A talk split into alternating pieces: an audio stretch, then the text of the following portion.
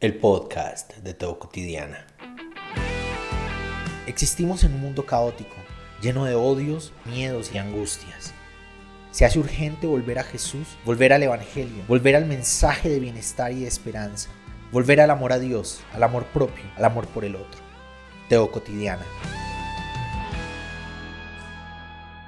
La abuela de mi hijo es gigantemente importante en la vida de él en la vida de nosotros como papás. Ella es básicamente la nana. Ella lo cuidó mucho, muchísimo mientras mi esposa y yo estábamos trabajando. Accedió a cuidarlo antes de que me saliera el trabajo a mí y de ahí en adelante ella se quedó en la casa cuidándolo. Y ella es el amor de su vida. Literal. Hay momentos en que se levanta y nos dice voy a llamar a mi búa para que venga por mí. Ella sale corriendo a llevárselo a su casa, a quedarse unos días con él. Ella empezó a practicar una fe diferente de la que solía acostumbrar. Y ha sido una oportunidad para enseñarle a Ariel a convivir con la diferencia religiosa. Y ha sido un reto para nosotros también, ¿no? Porque nuestro acercamiento de lo divino con Ariel no es tan directo, es más progresivo en términos del proceso. Oro por él, con él en las noches, Siempre hemos hablado del Gran León, su canción de cuna es Aslan de Marcos Vidal, claramente no con la voz de Marcos Vidal. Hay una afinidad, una cercanía al respecto de lo divino, no desde lo tradicional, porque eh, asistimos a iglesia, íbamos a iglesia antes de cuarentena, el Olivo, una iglesia hermosa, con unos pastores preciosos en Medellín, en Envigado, cerca a Medellín. Él estaba muy niño y allá pues jugaban con los niños, era un lugar muy verde, le prestaban los juguetes, era algo muy grato. Desde allá no hemos estado congregándonos a veces pregunta por iglesia, él, cuando pasamos por el parque, un parque muy tradicional en el pueblo, está pues la iglesia del pueblo, que es católica, y pregunta por la iglesia y quiere entrar y nos pregunta cuándo vamos a ir a iglesia. Imagino que tiene un recuerdo grato de cuando asistíamos a una comunidad, pero desde cuarentena no nos congregamos suelo decir que mi lugar de congregación es teocotidiana. El asunto es que las diferencias religiosas le han generado preguntas a Ariel, le han generado confrontaciones al respecto de su fe, al respecto de lo que creía saber o al respecto de lo que le hemos querido enseñar en medio de la oportunidad de vivir con la diferencia religiosa de su abuela, de su nana. Y hace unos días ha ocurrido dos momentos bien interesantes. Hace unos días me lo encontré muy aburrido en, el cuarto acostado, no quería hablar. Le pregunté qué le estaba ocurriendo, quería saber cómo puedo estar para vos. Y me hizo saber que la búa no cree que Dios tiene varios nombres, que Dios que a Dios se le puede llamar de diferentes maneras. Para la búa a Dios no se le dice Dios, se le dice Yahweh y no hay otro nombre, no hay otra palabra con la que se le deba nombrar. Hay adjetivos, ¿cierto? Y el más usual es llamarlo padre, mi padre, pero en cuanto a nombre, en cuanto a la forma en que se le llama, se le dice Yahweh, no Dios, y no hay ninguna otra forma en que se le pueda decir, en que se le deba decir.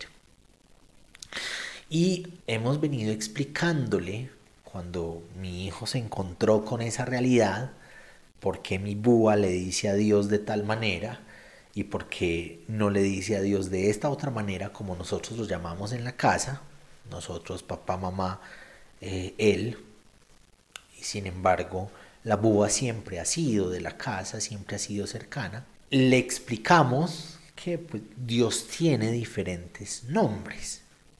Hay diferentes grupos, familias de personas que identifican a Dios bajo unos nombres diferentes. Entonces le explicamos nosotros a Dios, le decimos Dios, eh, también lo nombramos como el gran león, la búa le dice Yahweh, hay otros que le dicen Alá, pero podemos convivir con la diferencia, no hace falta que otros tengan que llamarlo como yo. No hace falta que nosotros estemos obligados a llamarlo como otros lo llaman. Podemos cada uno acercarnos a Dios desde diferentes posibilidades y seguir siendo familia, ¿no? En el caso de la búa, seguir siendo amigos en el caso de personas con diferencias denominacionales, religiosas incluso, podemos ser amigos de musulmanes, podemos ser amigos de hinduistas, podemos ser amigos de judíos y tener diferencias en el acercamiento espiritual y sin embargo seguir siendo familia, amigos, tener, seguir teniendo fraternidad.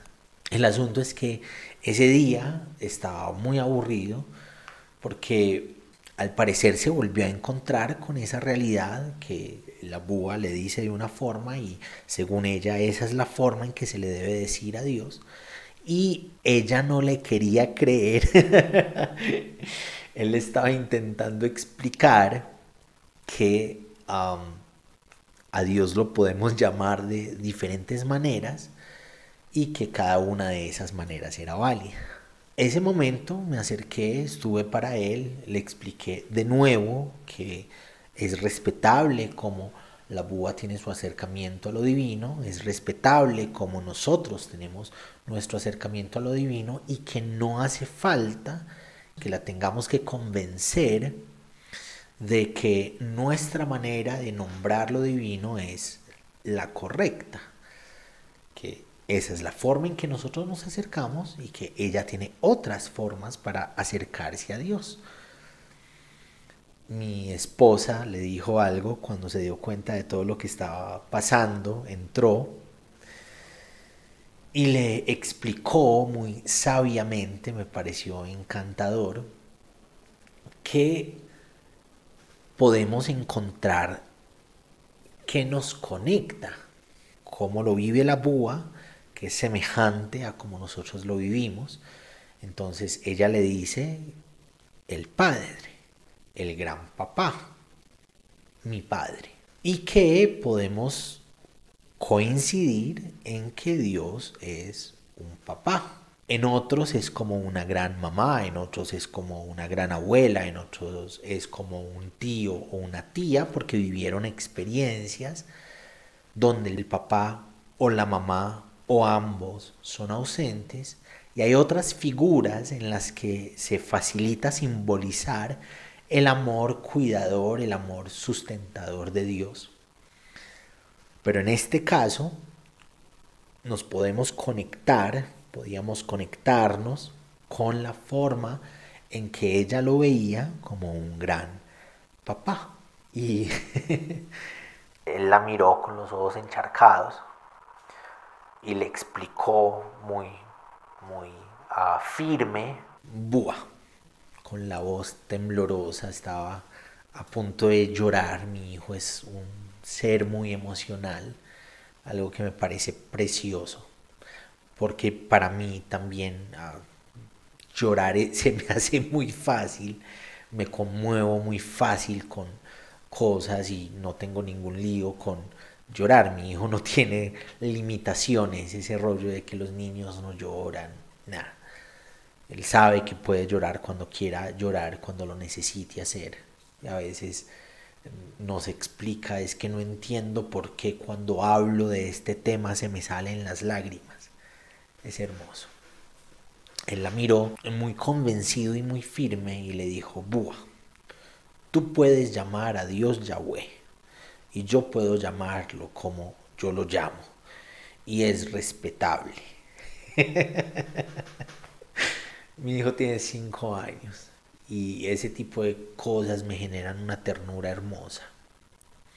Y me ha estado, me ha estado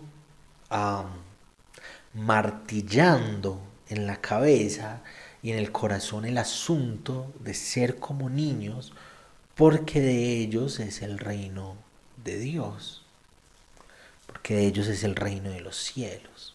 Este fin de semana fue una de las ocasiones en que el niño se fue para donde su búa porque nos dijo, voy a llamar a mi búa, él se levanta empoderado y dice, voy a llamar a mi búa para que venga por mí y la llama y le explica y le argumenta, a veces se nos hace difícil eh, darle mucho tiempo porque tenemos horarios laborales. ¿no? Él está en su lugar de estudio de 8 de la mañana a 12 y 15 de la tarde, viene, le damos el almuerzo, pero hasta las 5 de la tarde podemos dedicarle tiempo, un tiempo más grueso, ¿no? porque cada uno de nosotros cumple horarios y está en las oficinas de la casa, tenemos las oficinas en la casa, y eso lo aburre. Entonces a veces se va llenando, llenando, llenando emocionalmente hasta que explota y dice voy a llamar a mi búa y la llama y le explica, le argumenta es que mi mamá no tiene tiempo porque está trabajando, mi papá está en la oficina y no me puede cargar y abrazar. Entonces necesito que vengas por mí ya y me lleves a tu casa. Este fue uno de los fines de semana en que la búa vino por él ya y se lo llevó para su casa. Y el fin de semana me senté con él y me preguntó por qué el enemigo de Dios antes había sido bueno. Muy del lineamiento de la demonología tradicional o de la angeología tradicional que en el pentecostalismo fue muy fuerte en los noventas y que ya no creo como en algún momento creía. Entonces, eh, mi esposa le dijo, ve, papi te va a explicar.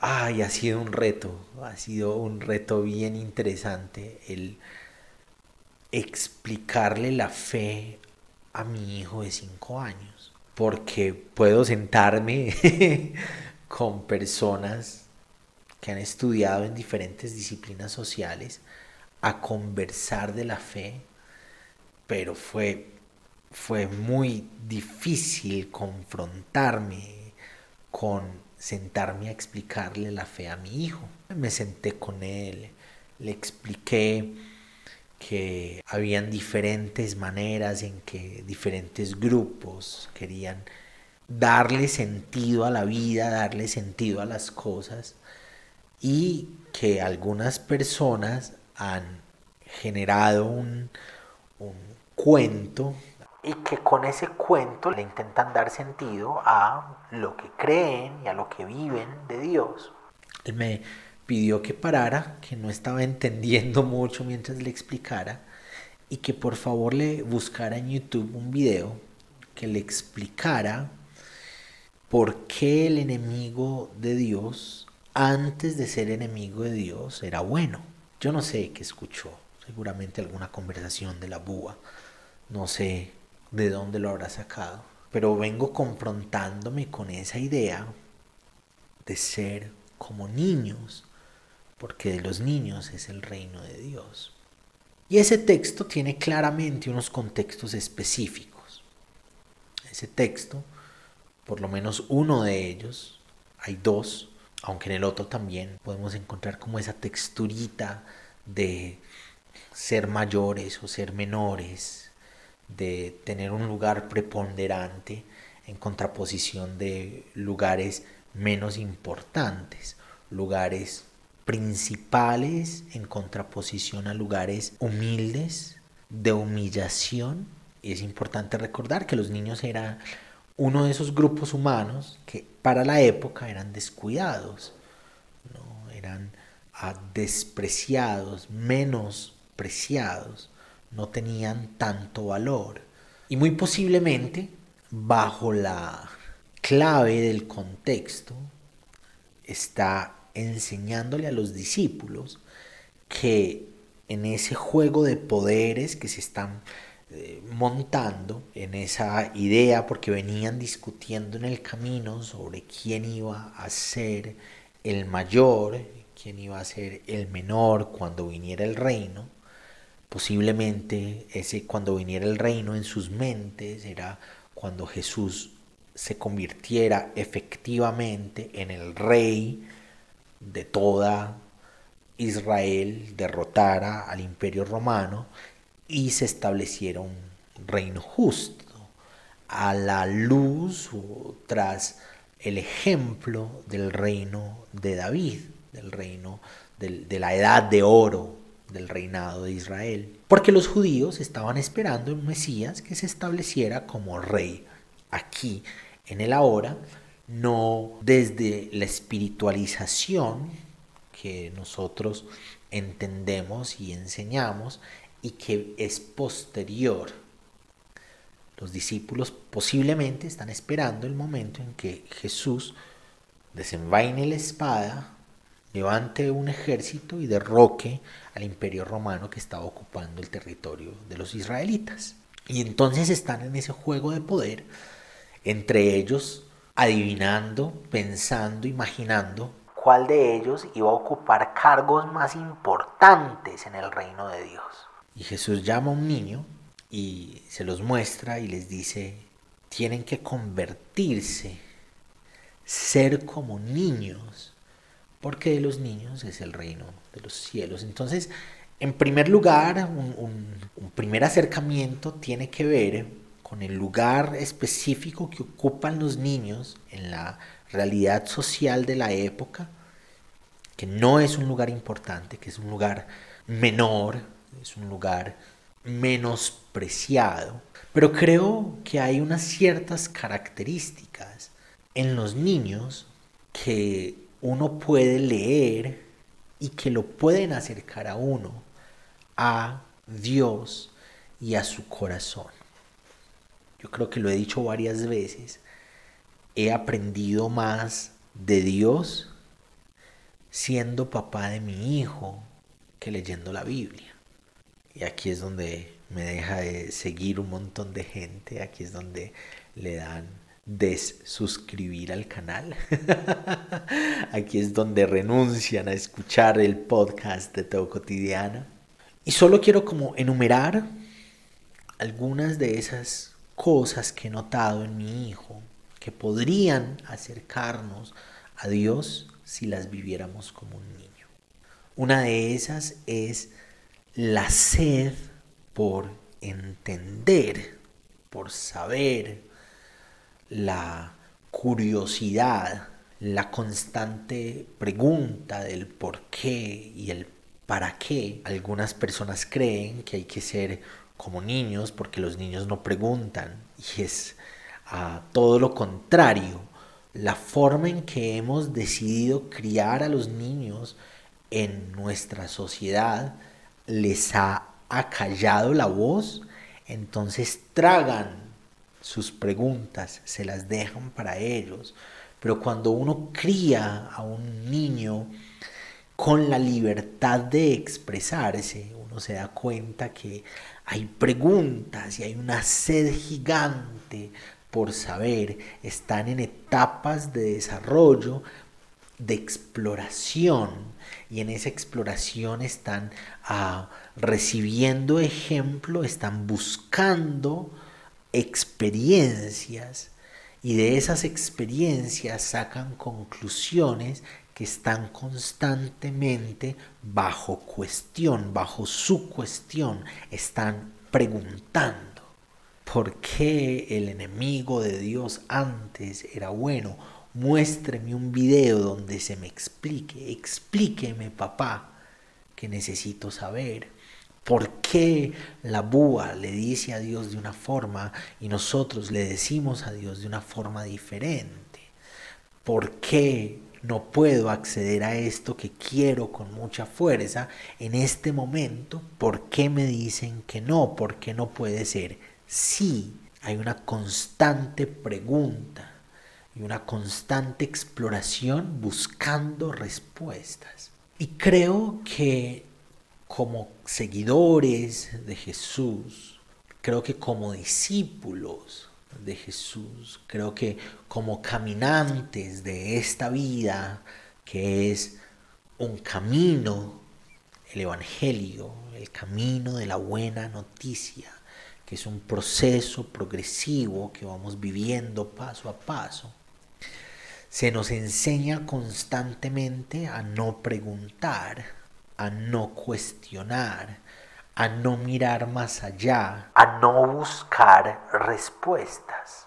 Y el ejemplo de ser como niños nos invita a tomar nuestra vida espiritual dentro de las etapas de desarrollo que son un proceso, que son un camino paso a paso y que nos llevan a necesitar saber, a necesitar comprender, a necesitar ir más allá para poder aceptar. Otro de los ejemplos que podría estarnos señalando el ser como niños es la confianza, no desde las ideas, no desde lo intelectual, no el creer a ciegas como creemos que son los niños y que realmente no lo son, desde la protección, desde la solvencia, desde saber que si necesitan algo pueden confiar en que vamos a estar como papás. Y si no lo tienen, la confianza de insistir e insistir e insistir hasta tenerlo. O Sara o yo estamos trabajando con muchas cosas y él empieza a hacer su recorrido, necesito tal cosa. Entonces, ah, si yo no lo puedo atender, va donde la mamá y le dice necesito tal cosa. Y si la mamá no lo puede atender y está la búa, entonces va donde la búa, búa es abuela en lenguaje de mi hijo, y le dice necesito tal cosa. Y si ninguno lo puede atender, entonces vuelve al primero y le explica y le argumenta, es que mm, mi mamá, si es conmigo, por ejemplo, mi mamá está en una llamada y no me puede atender, mi búa está en una reunión y no me puede atender, eh, tú estás trabajando y no me puedes atender, entonces, ¿qué voy a hacer? Yo lo necesito. Hay cercanía, hay familiaridad, hay confianza. Y constantemente la escritura nos está llamando a la confianza en Dios a la confianza en la familiaridad y en la cercanía divina, en saber que Él va a suplir las necesidades que tenemos, las necesidades básicas que tenemos nosotros y nuestras familias. Esa cita que se usa con constancia para hacer esas separaciones, los sí santos, los no santos, Cuidado con ser tibio, porque si somos tibios, Dios nos va a vomitar de su boca. Y cuando nos vamos a la esencia en lo contextual de ese texto, lo que se está diciendo es que un grupo de personas, el grupo de esa iglesia, se había enriquecido y había vertido su confianza en las riquezas. Y Dios estaba buscando, Dios quería que ellos, así tuvieran riqueza, pusieran su confianza en Él. La escritura nos invita constantemente a que nuestra confianza esté puesta en Dios.